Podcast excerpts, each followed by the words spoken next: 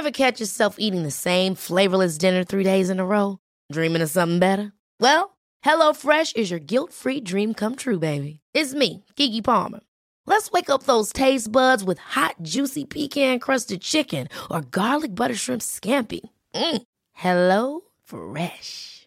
Stop dreaming of all the delicious possibilities and dig in at HelloFresh.com. Let's get this dinner party started.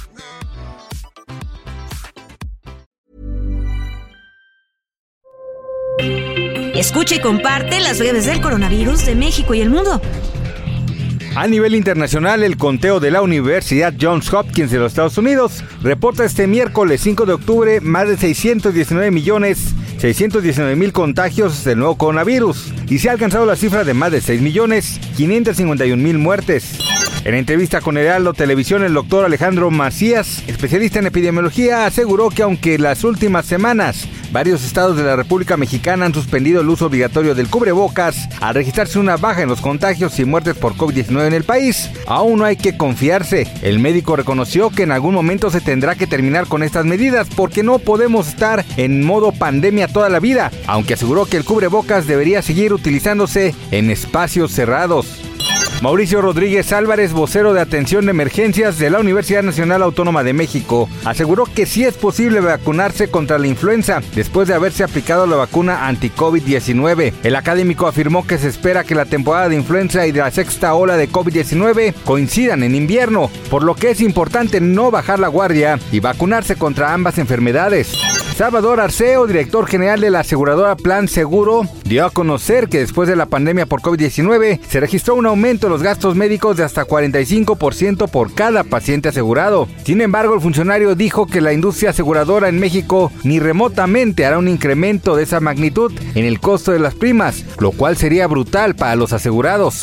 Un nuevo estudio del King's College de Londres, en Reino Unido, encontró que cuando las células cerebrales se exponen directamente a sangre extraída de pacientes con delirio de COVID-19, se produce un aumento de la muerte celular y disminución en la generación de nuevas células cerebrales. Tal descubrimiento se asocia con un delirio o estado de confusión que se ha presentado en algunos pacientes, lo cual podría indicar que la infección por COVID-19 habría impactado en su cerebro. El Observatorio Complutense anticipa COVID-19 de infecciones emergentes en España. Dio a conocer que según los registros del país ibérico, durante septiembre de 2022, aunque se registraron varios contagios, estos tuvieron una carga viral baja que se elimina con rapidez. Cabe mencionar que estos datos pudieron ser observados en tiempo real gracias al sistema COVID-LOT de prospección de infectividad viral que se ha venido desarrollando en la comunidad universitaria. Para más información del coronavirus, visita elheraldodemexico.com.mx y nuestras redes sociales.